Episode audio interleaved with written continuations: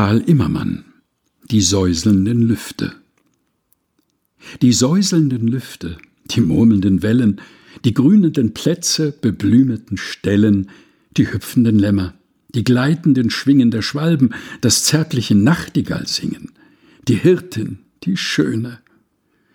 Halt ein, o oh du Narr, du singst, was zum Ekel besungen schon war. Ich kann ja nicht anders. Der Frühling, der Wicht, bringt immer aufs Neue die alte Geschichte. Er macht mich betrunken. Das muss nur so sein und immer und immer im nämlichen Wein.